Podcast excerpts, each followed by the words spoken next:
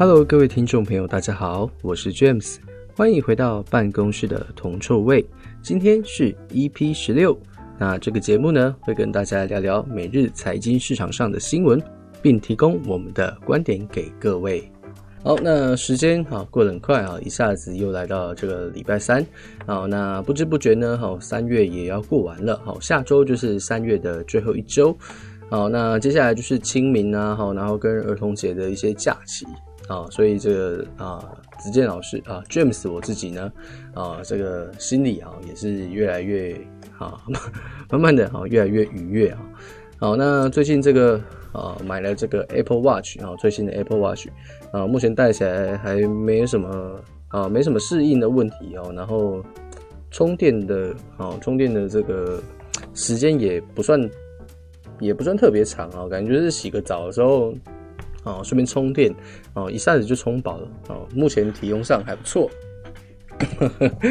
好，那今天精神状况还不错啊，就是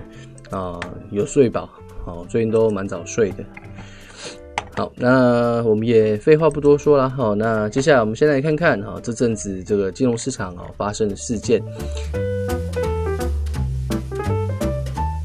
好，那首先我们先来看一下黄金。好，那黄金最近的行情，呃，可以说是比较平啊、呃，比较平静嘛，大概就是在一个啊、呃、震荡的一个过程。好，那。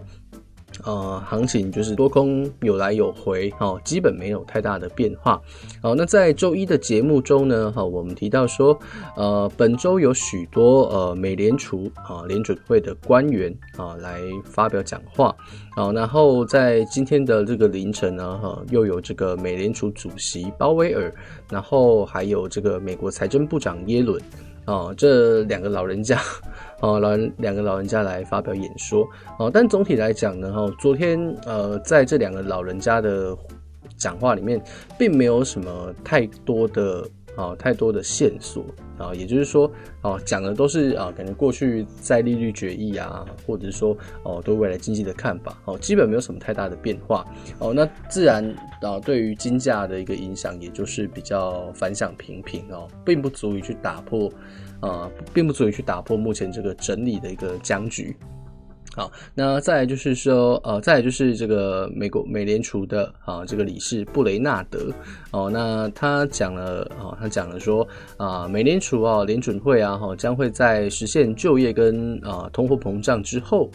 啊，才会开始慢慢的去做货币政策的紧缩哦，可能才会开始升息啊，或是缩减购债规模等等的。啊，那其实他的这句话也没有什么太大的意思啊，就是说啊，安抚一下哈，目前市场上的投资者啊，因为大家现在都在担心说啊，在这个政府的纾困措施底下啊，过多的钱啊，追逐过少的商品，哦，那可能会引发啊，可能会引发通货膨胀。哦，那他这句话的意思就是，哦，出来安抚一下投资人这样子而已。好，那总体来讲呢，哈，也是没有什么太大的，啊，没有什么太大的创新了。好，那我想大概这接下来这几呃这几天啊，可能一些官员的言论应该也不会跳脱这样子的一个立场。啊，所以说呃，黄金在基本面啊没什么。过多的创新哈，也没有什么太大的变化啊。那目前的话啊，目前的话还是处于一个整理的一个状况啊。所以说呃，就是啊，大家可以依照这个技术面啊的这个整理的格局啊去做操作啊。其实我觉得就应该算就已经是蛮足够的哦。那就是祈祷说，哎，不要有突然啊重大的利多或利空出来干扰市场啊，因为这样子的话啊。因为这样子的话，可能，哎，这个盘整的格局一下子就被打坏。好，那如果说没有，呃，没有什么太多的时间去看盘，啊，或没有什么太多太多时间去盯盘，哦，那因为这样子而蒙受损失，可能就会比较比较吃亏啦。哦，可能就比较冤枉，比较吃亏一点。好，那黄金的话，哈，整体来讲还是蛮平静的。好，那大家就是客观看待就好了。好，那在原油的，啊，接下来我们来聊聊原油的方面。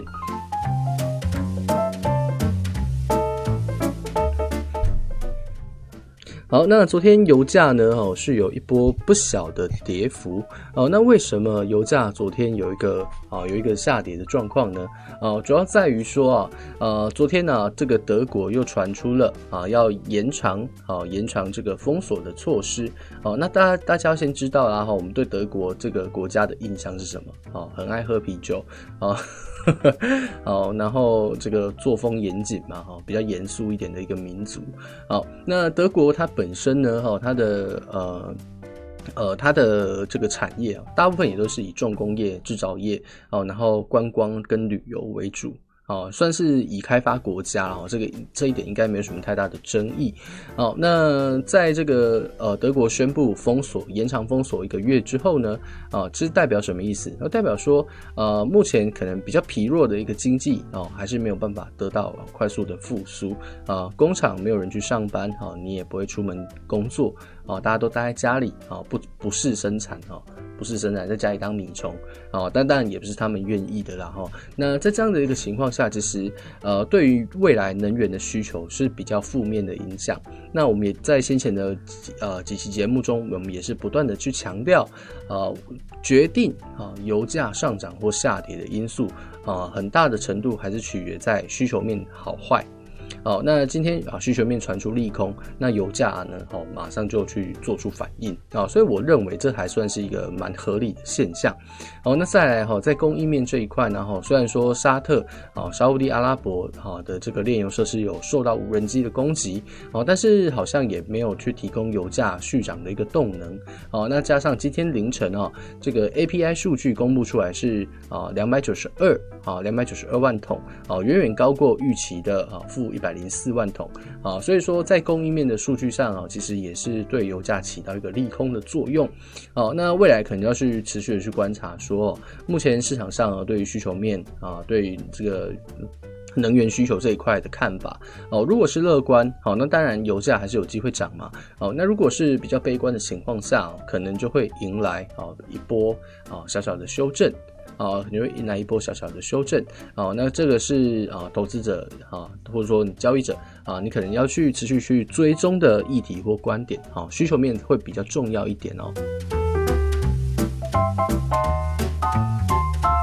那在外汇啊，外汇市场这一块啊，那在这个欧元区呢啊，在德国哈、啊，祭出第三次的一个啊，第三次因为第三次疫情的关系哈、而延长封锁。好，那昨天欧元啊，欧元也是有不小的卖压出现，好，那是持续的去回吐涨幅。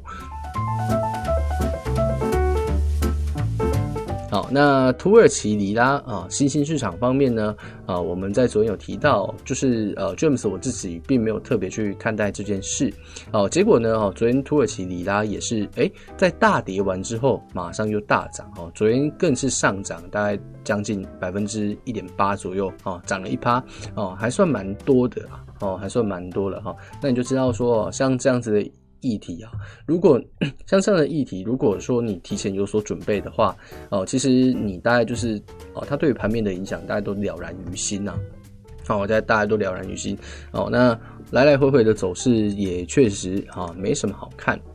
好，也没什么好看。好，那在这个呃，可能没再强势，好，那加上美元攀升的一个情况下，哦，那可能呃，未来一段时间内，哈，非美货币可能都会有一个比较不小的压力。啊，可能会有不小的压力，好，那大家哈必须要去谨慎，好，那最后呢，我们稍微来去提一下美股，好，因为这个美股近期的这个题材比较多，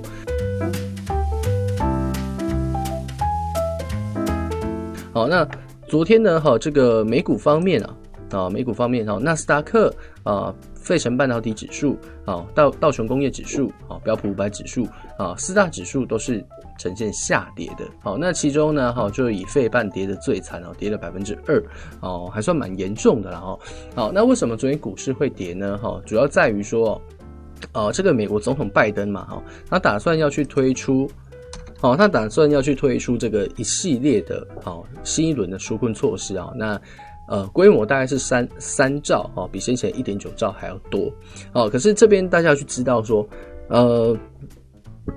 美国的呃美国的立法过程，它其实有规定哦。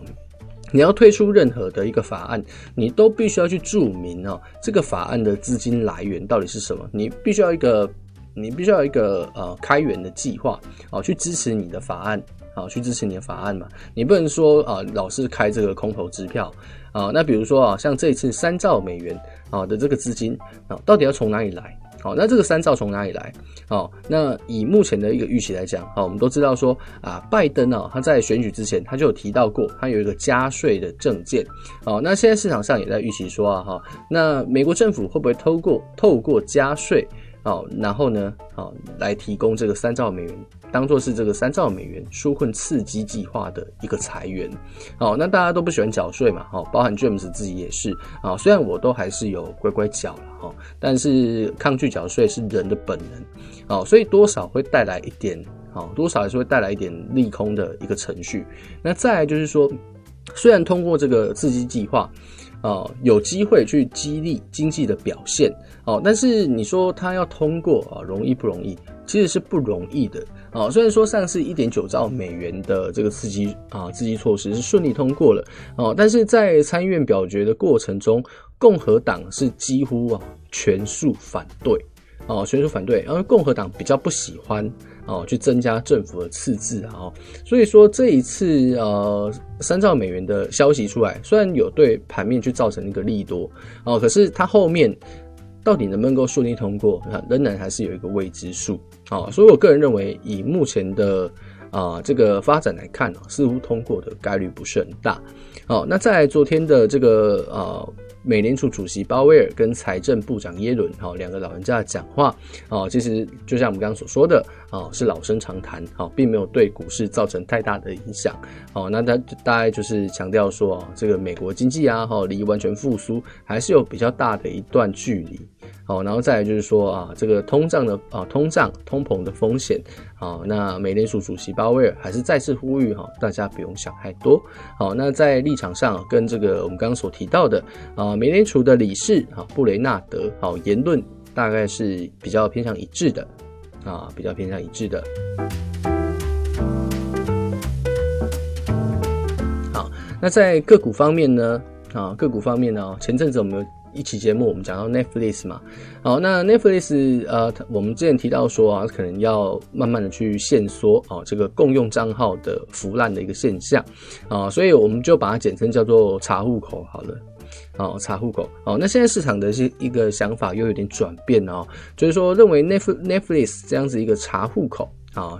好，查户口的一个方式，哦，很有可能就是长久以来的养套杀。哦，为什么是养套杀呢？哈，因为大家大家，我不知道大家有没有用 Netflix。哦，那 Netflix 它其实有一个优势，就是说，哦，它有很多的剧。啊，不管是啊，不管是大大小小的题材哈，很多都是他独家提供的，或者说他自己出资去出资去拍的。哦，那比如说像现以前呃比较有名的哈，比如说纸牌屋哦，纸牌屋它的评价就还不错哦，所以说它的题材偏冷门呐哈，但还是有一定的受众，就是那种政治剧，啊，大家还蛮喜欢的哈。那像什么？啊、一些啊、哦，我突然想不起来。好，反反正就是还有很多一些独家啊，那甚至评价口碑都还不错的啊一些剧。好，但当然这不是叶配啊，但我们还是希望说，啊，有有朝一日可以叫 Netflix 干爹的这个叶配，好不好？啊，这个共勉之。好，那追剧的时候，人都有一个心理嘛。假设这个剧啊，哦，就只有你你这个平台可以看，哦，那是不是它就会提供一个订阅的一个诱因？是吧？好，而且假设你这个剧追到一半，哦，那现在你原本可能是当人家账户的寄生虫，哦，可是现在你不能用啦，好，可是你又很想要看这个剧，哦，那为了去追。啊，追这个你看到一半的剧，你是不是就不得不去订阅？哦，所以某种程度上，我觉得 Netflix 这样子的一个政策哦，哦，很有可能会去刺激它未来的一个订阅数目。哦，那当然这是一个很理想，哦，那甚至是假设 Netflix 是一个独占的现象啊。哦，那当然呢，哈，这个我们也比较不鼓吹盗版嘛，因为毕竟我们要尊重这个智慧财产权。哦，所以说大家还是少看盗版，好，我们就不把盗版的这个因素考量在里面。好，那实际上呢，哈，串流平台的竞争者也蛮多的啊，比如说呃，苹果哦，它有自己开始慢慢的在做，好，然后哦，然后还有什么？哦，还有迪士尼嘛，哈，也是有在做，好，所以它竞争者就比较多了，哈。那如果说你真的是啊 Netflix 的这个忠实粉丝，哦，那还也同时又是人家的这个啊账号里面的寄生虫的话，哦，可能啊也是要考虑一下啊，要不要去要不要去订阅了，哈。那总之呢，啊，目前市场上啊就是在预期啊 Netflix 这样子查户口的一个动作，很有可能会刺激它未来的订阅收入。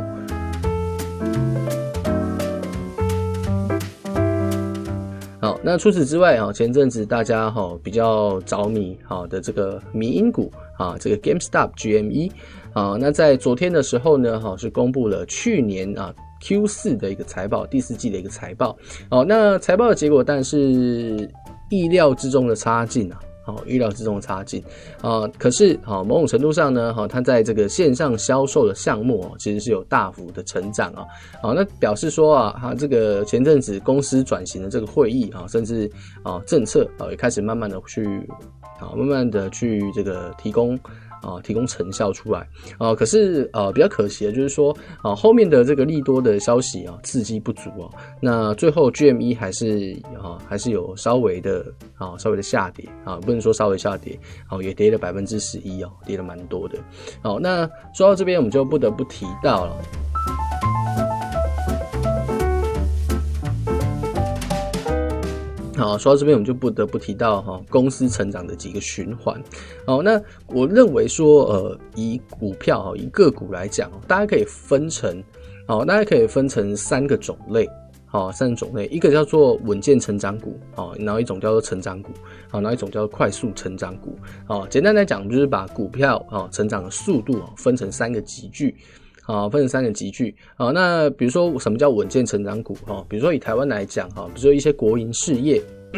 啊，或者已经是啊市面上已经存在的大公司，哦，大家都算是稳健成长股。哈，比如说中华电信啊，哈，可口可乐啊，啊，我们这边没有在推荐人家啊，没有推荐你买股票的意思啊，我们就是做个举例哈。啊，中华电信啊，然后可口可乐啦，然后台积电啊，微软啊，对不对？哈，这些已经存在你你耳熟能详啊。呃的一些大公司，哈，基本上都算是稳健成长股。好，那稳健成长股这种东西呢，哈，代表说什么？代表说它的波动已经是很稳定，然后它已经到了一个成熟期，哦，它已经发展到一个规模，它不太能够再，啊，有一个很爆发性的成长，好，到稳健成长股，啊，可能每年呢，哈，这个股价啊变动就不超过百分之二、百分之三，好，这只是一个举例啊，就是说它的波动其实是非常稳健的。好，那比如说你去看哦，可口可乐股价，你会发现说，诶，它其实它的波动哦不是特别大，当然它还可能还是大多头没有错啊，但是它怎么涨哦，就是涨那几块钱而已啊，就涨那几块钱而已。好，那像这种稳健成长股啊，哈，大部分呃你会去买进，代表说是说哦，它可能啊风险比较低呀，啊风险比较低呀，然后。然后配息，好配股配息，好非常的稳健，非常的稳定，好反而就是很适合这种稳健的投资者，好那一部分的一些退休性的规划，哈，我一般也会建议啊，假设你建议可能已经四四十，哈甚至甚至六十，好已经差不多要准备退休，好或者是开始在为退休金啊布局，好或者说规划人的话，好像这样子的一个稳健成长股，呃可能就会是一个比较不错的。啊，比较不错的一个资产配置的标的。好，那另外一种叫做呃，另外一种叫做快速成长股啊。好，那什么叫快速成长股？好，快速成长股它指的是说啊，这个这家公司它每年的营收、销货收入哦，然后成长。好，应该说啊，每年的业绩呀，哈，营收啦，哈，销售收入都不断的在增加，哈，公司规模也不断在扩大，而且扩大的非常快，啊，那这种的就叫做快速成长股。好，那快速成长股呢，哈，一般呢常见到的就是一些新兴产业，啊，比如说美国的啊超越肉类啊 Beyond Meat，好，那 Beyond Meat 这这间呃这间公司啊是在做那种植物培养肉，啊。我不知道算不算素肉啊，反正就是它的肉是利用培养的，哦，培养的方式，好，然后制造出来的，哦，算是一个很蛮新的这个产业啊。十年前去讲人造肉，大家可能都觉得你在做梦哦，但是现在哦，居然啊，居然就已经慢慢的出现了。哦，那像串流平台，比如说我刚刚提到的 Netflix，哦，它其实也算是一种快速成长股，哦，因为呃，串流平台大概算是这五年内啊。好，大概算这五年内哦，慢慢的才开始，好嘛，开始普及嘛。哦，才开始普及啊，不然以前大家都还是看有有线电视啊，还是会去一些百视达哦，还有什么雅艺影音啊，哦哦哦，居然可以讲出雅艺影音，我居然可以讲出雅艺影音这四个字哦，代表这个 James 啊，哈，还是有一点点的年纪的哦，已经二今年已经二七二八了哦。好，那不管怎样呢，哈，你以前呢，你可能会去百视达或是雅艺啊，你可能会去租片子，哈，甚至百鹿洞哦，也都有，哦，也都有。哦，然后随着这个串流平台的兴起，也打趴了这些传统的呃影片的租赁业者，哦，租书店，哦，那像这一种东西啊，因为它哦，像这些公司啊，它每年的营收哦都不断在成长，不断在增加，哦，叫做快速成长股。哦，那快速成长股啊，它的特性是在于说，这些公司它可能一开始的规模不大，哦，然后资金也比较小。啊，资金也比较小。好，那像台湾的中小企业，哦，可能有比较多的部分就属于此类，啊，就比较属于此类。好，那你可能会想说，哎、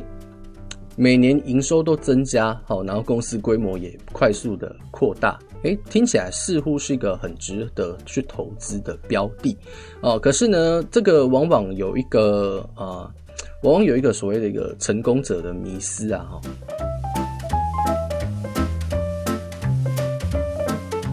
好，就是成功者的迷思啊！什么叫成功者迷思呢？好，你也可以把它想象成是这个幸存者偏差啊，幸存者偏差哦。因为大家可能会想说，哎、要是当初啊，在苹果啊，苹果这个啊刚开发出麦金塔，好，刚开发出麦金塔的这个系统的时候，我就有买进的话，我现在应该富到流油。要是当初 IBM 啊刚刚起家的时候，我有买哦，我现在也是富到流油。要是 AMD 啊，刚开始的时候我有买，我现在也是富到流油啊。那金融市场啊，总是存在了许多早知道哦。可能你要去思考的一件事情是说啊，比如说啊哈，以苹果苹果电脑来讲好了，好，在同当它呃在同一个时期啊，在同一个时期啊，或许有很多相同的或者说类似的公司啊，都在做这件事情。哦，那比也比如说 Google 好了，啊，比如说 Google 好了，也同时在互联网那个时代，啊，也是怎么样？哦，也是很多人借着这个互联互联网的啊名义啊，哈，借由网际网络的这个名义啊，哈，然后不断的去开公司嘛，然后去创业嘛，哦，可是时过境迁，啊，在开发搜寻引擎的这几间公司里面，啊，最终只有谁活下来？啊，最终可能只有 Google，可能只有雅虎活下来，啊。那他们在当时也确实是快速成长股啊。好，那我们假设，好，当时在做网际网络引擎的，好，可能有一百家好了，好，可能有一百家了好了。好，那过了十年、二十年，到最后剩下两家。好，那你就知道说，好，在这一百家里面，好，你成功去挑选到，好，成功挑选到标股，或者说你成功去挑选到一个很好的标的的概率可能不高。哦，所以快速成长股虽然乍听之下啊前景可期啊，似乎是一个啊似乎是一个很不错的投资标的，但实际上它暗藏的风险也是比较高的啊，因为就像我们刚刚所提到的啊，快速成长股啊，它的公司可能不大啊，可是它又非常需要啊，又非常需要扩大它的规模啊，然后它也需要资金啊，它也需要资金。那在这个过程中，我们都讲创业维艰。好，创业维艰，在这个过程中，他可能只要一出错，他可能就是直接倒闭。好，他钱一转不过来，哦，存货一转不过来，马上就会面临倒闭的风险。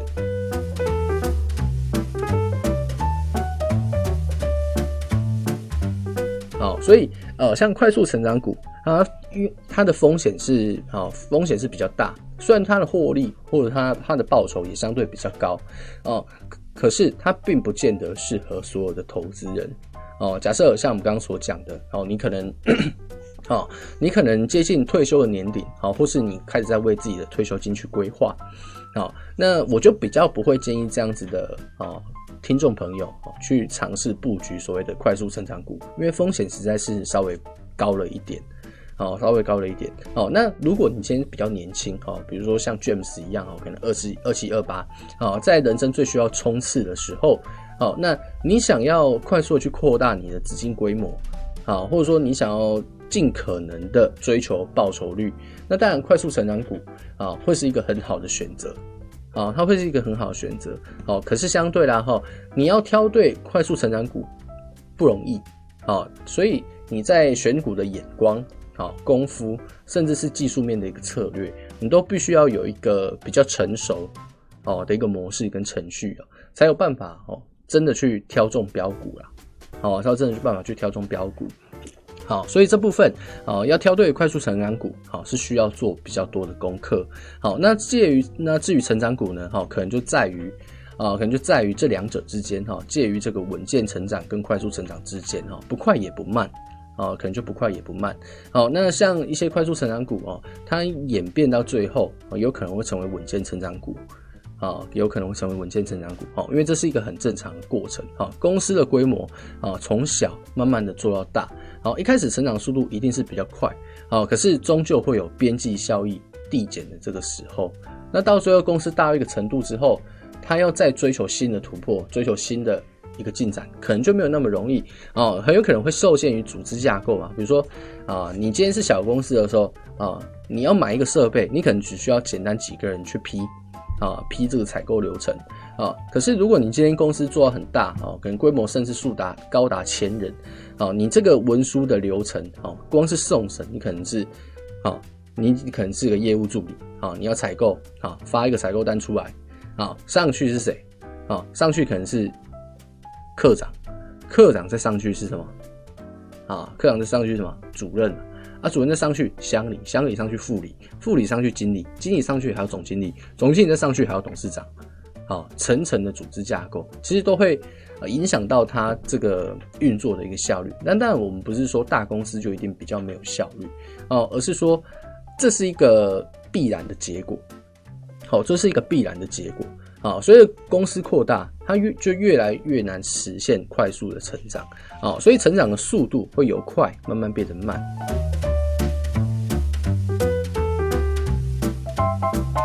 好，那稳健成长股也并不是说，啊，你买了之后就一定没有风险。好，像一些大公司好了，哦，像一些大公司，如果说哦，它跟不上，哦，它跟不上时代的变化，它也会被淘汰掉。好，比如说像我们刚刚所提到的 GameStop，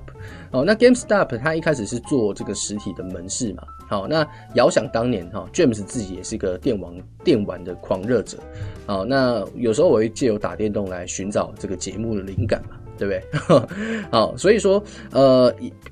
在大概在十年前啊，大概这个 James 还读小学啊，或者说还是呃，在这个。啊，小小四、小三，好，小三、小四，啊，甚至整个小学时光啊，这个时候呢，班上只要有一个人啊，带一台 Game Boy，啊，带一台 Game Boy 到这个学校，他就是人群中最亮的那个仔，他就是人群中最耀眼的存在，哦，大家都围绕着他，好，看他玩的 Game Boy，哦，那那个时候 Game Boy 是需要利用到卡夹。哦，然后还有一一系列的一些哈，比如说放大镜啊，一些扩充扩充的设备等等的。好，那甚至是呃，到了这个 PS 二啊，PS Two 啊，这个上市的时候，哦，很多掀起很多的这个盗版哦，光碟啊，然后改机啊，好，然后一系列的一些种种的回忆啊，好，你可能会去百货公司啊，去挑片子来买啊，你会去台北地下街啊，跟人家一起打魔物猎人啊，对不对？这些都是属于这个时代的回忆。好，那要去实现。好，要去实现啊、买片子，你一定会去逛实体的店面，你会去逛一些电玩周边的店啊。所以在这样子一个风气下啊，其实以前 GameStop 它的股价哦，我说它营收表现都是不错的哦。可是随着网际网络慢慢的发达哦，在 PS2 之后，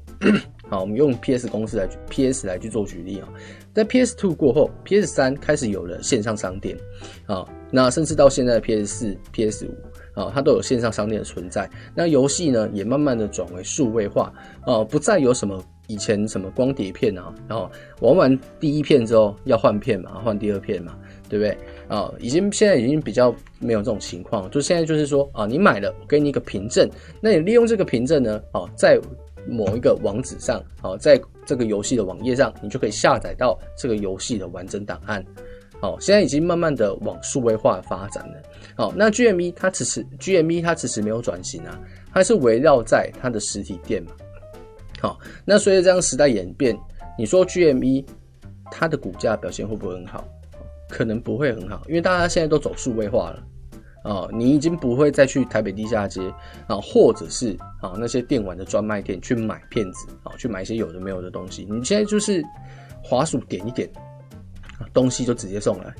哦，搞不好还不用送来，直接马上就是你现买，马上就可以下载，对不对？然后网购也越来越发达嘛，你不见得一定要去实体的店面去逛啊。对不对？好，那在这样的因缘机会下，GME 由于它没有办法去跟上时代的发展，所以它的股价也是不断的往下修正嘛，不然怎么会有机构一直发做空的报告？是不是？啊，是不是？啊，所以说稳健成长股，它并不是说你买了它就完全没有风险，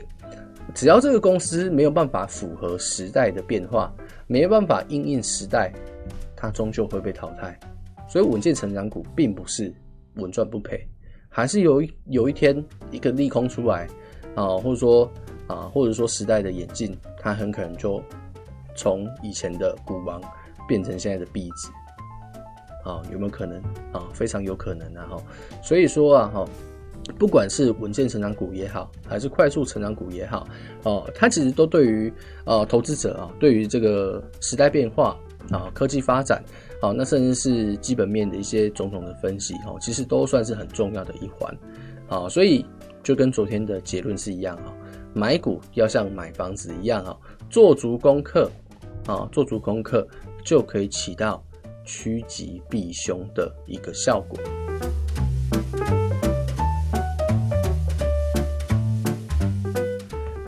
那今天呢，好，时间也。差不多了哈，那该聊的题材哈也讲的差不多，好，那这个大家就，啊，大家就是啊，可以去咀嚼思考一下哦，啊，可以咀嚼去思考一下，好，到底，哦，买股票哦，买哪一种好？哦，对不对？好，那还是建议啊，就是说你买股票的时候，第一个啊，一定要考量到你自己的年纪，好，然后跟你未来的规划，你才能够为你自己的资产配置啊，好，去做到一个最佳化的一个效果。好，那今天时间差不多了哈，那办公室的铜臭味啊，主持人 James 就先跟大家分享到这边。如果你喜欢我们的内容啊，请将我们的节目啊分享给你身边的亲朋好友，也可以在 YouTube 上搜寻“办公室很臭”这个频道来观看我们的影片。那在观看的同时，也不要忘记按赞、订阅、开启小铃铛。那我们就下期再见，大家拜拜。